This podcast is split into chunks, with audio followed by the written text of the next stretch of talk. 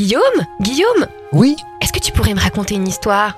D'accord, mais pas n'importe quelle histoire. Je vais te raconter les animaux. Écoute, ferme les yeux. Imagine-toi nager dans cette vaste étendue d'eau. Oh Regarde devant toi. Il y a un poisson lune. Pourquoi l'appelle-t-on poisson lune?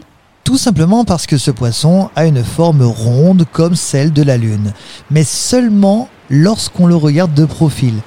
De face, le poisson lune, que l'on appelle également mole, a une forme ovoïde comme un œuf. En anglais, on l'appelle différemment, on l'appelle Ocean Sunfish. Et tu sais pourquoi? Parce qu'on le retrouve très souvent de profil, se laissant porter par les courants afin de bronzer. Quelle taille et quel poids peut-il atteindre? Tout d'abord, la mole est un poisson qui, comme tout le monde, comme toi aussi, grandit constamment, surtout si elle mange beaucoup. La longueur moyenne est de 1m80 pour atteindre la tonne. Mais on a déjà vu des spécimens qui atteignaient 3m30 pour 2300 kg environ. Oui, mais s'il est tout plat, comment se déplace-t-il? Généralement, il se laisse porter par les courants.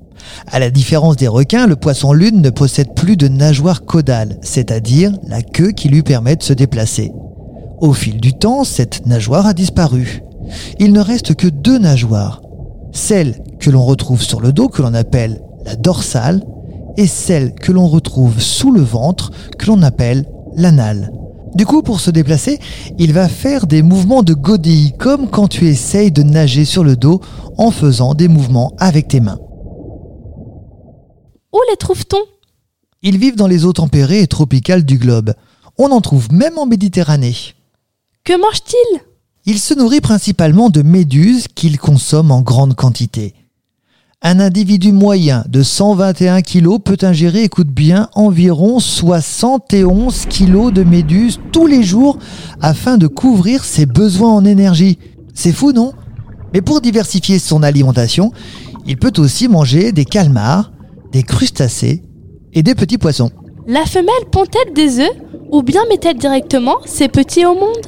Le poisson lune pond des œufs et j'aurais presque envie de dire bien plus que n'importe quel autre vertébré puisqu'il en pond 300 millions à chaque fois.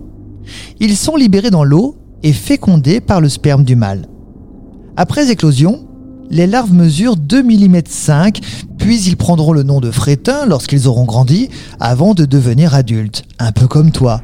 Tu nais bébé, puis enfant, puis adolescent, puis adulte. Jeunes, ces petits vivent en groupe pour se protéger, mais en grandissant, ils deviennent plutôt solitaires. Ce podcast vous a été proposé par Radio Pitchoun et compté par Clara Moreno et Guillaume Covini. Merci pour votre écoute. On vous dit à bientôt pour de prochaines histoires.